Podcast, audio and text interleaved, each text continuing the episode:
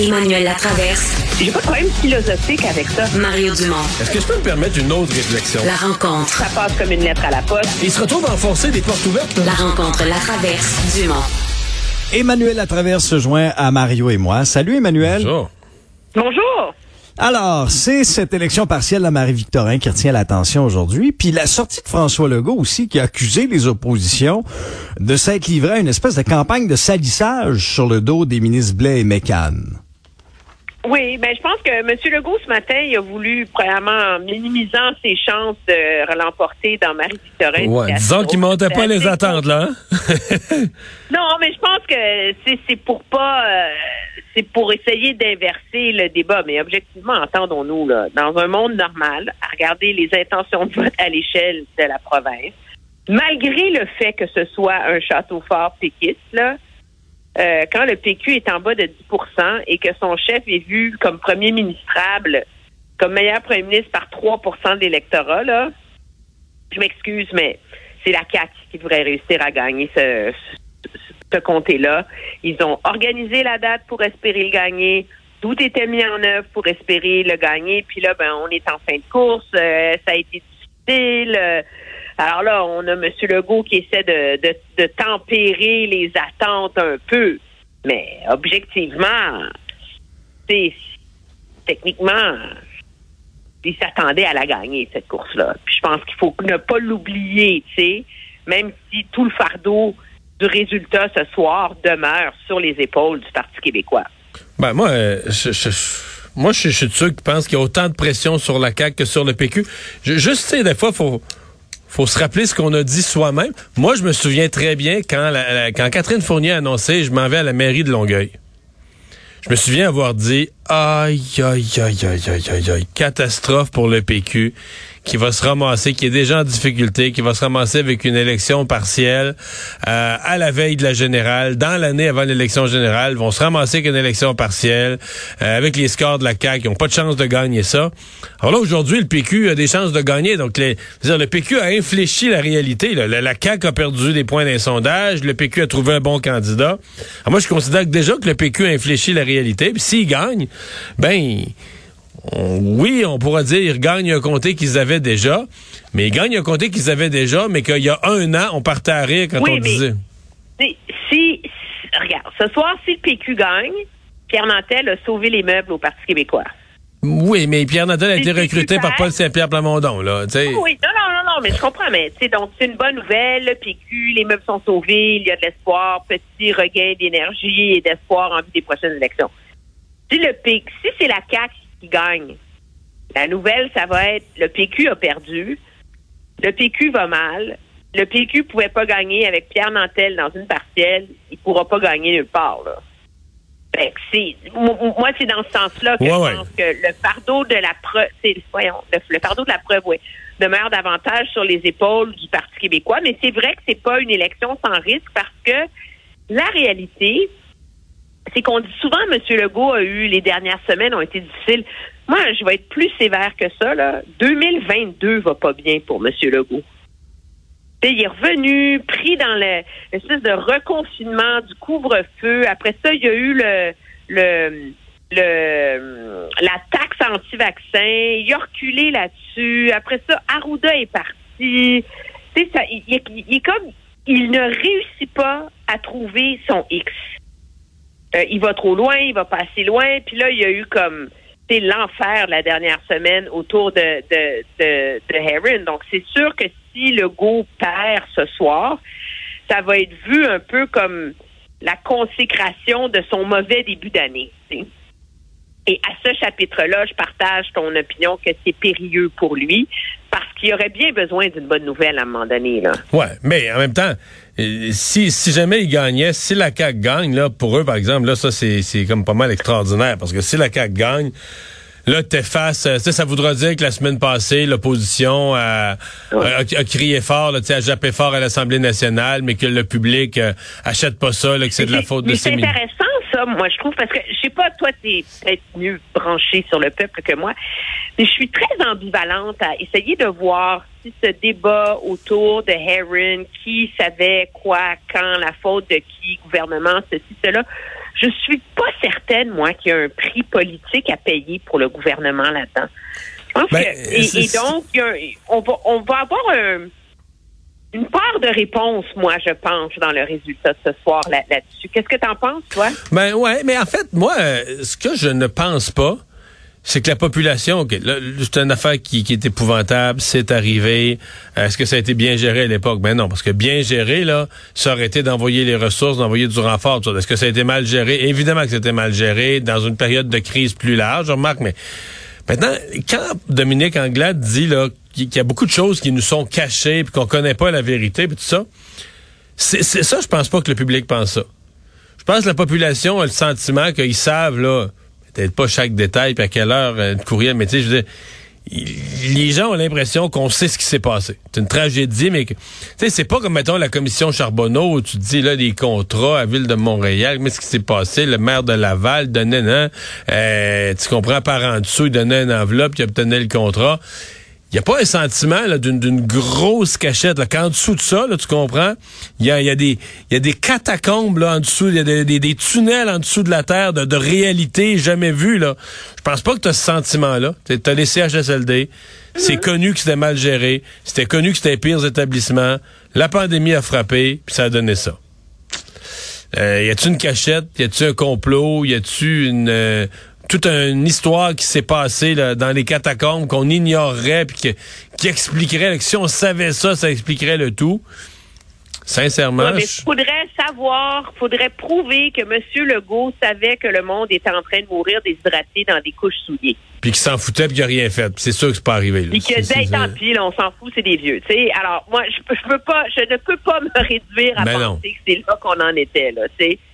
Et Ben, donc, je, je, je pense que ça a été euh, une mauvaise. euh, je pense qu'en en bout de ligne, la personne qui va payer le plus cher la dernière semaine, c'est pas le gouvernement, je pense que c'est Dominique Anglade. Ouais, mais elle, c'est sûr que ce soir, euh, mettons qu'elle finit cinquième, mettons qu'elle finit cinquième, derrière Éric Duhem avec euh, 5% du vote. Je te mets ça au pire, là.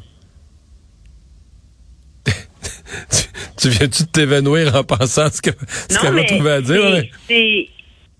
c'est aïe c'est aïe, c'est pas exclu. Non, non, non, c'est pas exclu du tout. C'est le, Joker, OK? Personne n'est capable d'évaluer euh, quel va être l'impact de la candidature de Anne Casabonne, à part de, à part d'être capable de voir qu'ils ont vraiment fait campagne, qu'ils ont, tu sais, qu'ils ont mené une, une bonne campagne disciplinée, qu'ils ont été sur le terrain. Ils ont de l'argent, ils ont des ressources, ils Ils ont sont là. Tout ça. Bon, ben ça, c'est là. Mais là, moi, c'est comme un... Moi, je pense que son test, c'est est-ce qu'il fait plus que 10% minimum, là, 10-14, là, tu sais. Là, euh, Puis là, devant, là, devant l'ordre, l'ordre, là, est-ce qu'il est devant, est-ce qu'il passe devant les libéraux, est-ce qu'il passe devant Québec solidaire? C'est ça. C'est ça. C'est jusqu'où il monte son, son petit escalier vers son statut d'opposition officielle, entre guillemets. Là. Euh, c'est ça le test. Mais moi, je vois difficilement comment Mme Anglade peut avoir une bonne soirée ce soir. Et ça, c'est très difficile pour elle. Parce que dans un contexte où elle, elle, on, sa base, c'est, sont arrivés quatrième la dernière fois. là, il y avait 12% C'est pas comme s'il y avait une grosse base à Marie-Victorin, là. Mais donc, toute plume que tu perds rendu là, ça ébranle l'ensemble. là. Et c'est le c'est l'espèce de, de point de non-retour ou l'espèce de position ultra périlleuse de laquelle elle s'approche sérieusement. Mais tu sais que c'est faut quand même euh, on oublie là, faut quand même se souvenir que le Parti libéral des mauvais résultats là dans des élections euh, partielles là, euh, il y en ont euh, quelques-uns là. Je t'amène, je suis en train de l'ouvrir. Saint-Jérôme.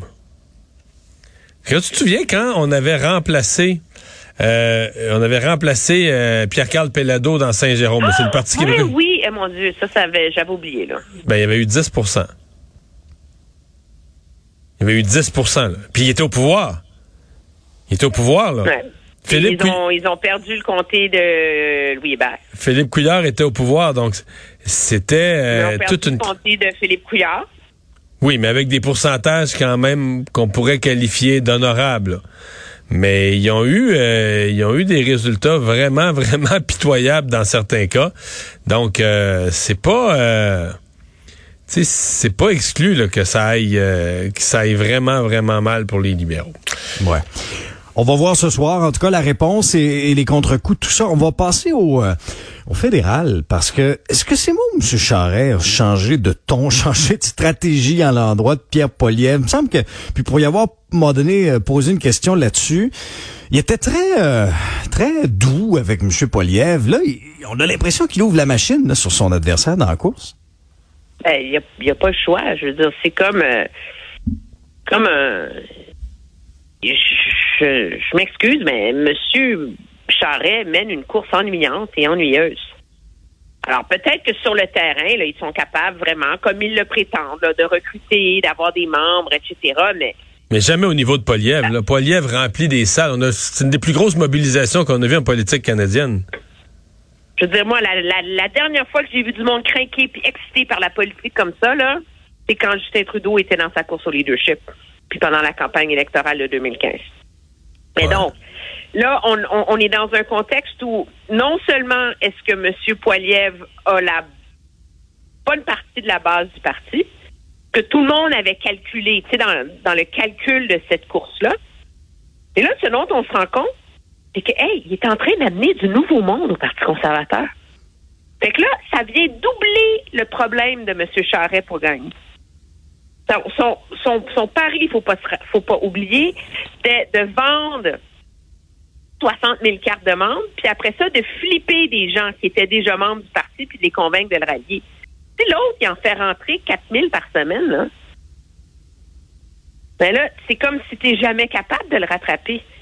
Alors, c'est une tentative en l'accusant de s'être disqualifié comme chef d'un parti national et comme éventuel premier ministre par son appui aux camionneurs c'est une tentative de, de, de déstabiliser l'autre, mais je suis très, très, très, très loin d'être convaincu que ça va fonctionner. ça va même. Mais son attaque, là, est, quand même. Elle, est cohérente. Oui, oui, puis c'est pas dépourvu, c'est pas dépourvu de sens. À mon avis, euh, Pierre Poilievre a joué au maximum la carte pour aller chercher le vote des anti-mesures sanitaires, des gens frustrés euh, enlever tous les votes à Maxime Bernier, il est allé au maximum de ça. Mais je veux dire, à un moment donné, en politique, tu payes le prix aussi pour ce que tu fais. Surtout quand tu exagères, tu vas trop loin. Et là, euh, lui, Pierre Poilievre, il dit qu'il n'a appuyé que les moyens de pression légaux des camionneurs et autres. Mais voyons, 80% il y avait un peu de moyens de pression légaux, mais 80% c'était illégal. Puis, je veux dire, le tri entre l'illégal puis le légal, il l'a pas fait trop rigoureusement sur ses réseaux sociaux. L'impression qu'il a laissé, c'est qu'il appuyait tout ça, les blocages de ponts, la fermeture de la ville d'Ottawa. Le 10 février, quatre jours avant la loi sur les mesures d'urgence. Tu sais, quand tout le monde était collé au plafond de rage, dans un podcast, c'est le Globe and Mail qui a sorti ça, il dit « Je suis à fier des camionneurs et je suis avec eux. » donné... Là, rendu au 10 février, là, des camionneurs légaux dans la ville d'Ottawa, là, il en restait pas tant que ça. Et donc, quand Jean Charest dit que ça le discrédite pour être premier ministre du Canada, ben, en ce qui me concerne, c'est, c'est, c'est assez vrai, là, c'est largement un, point valable.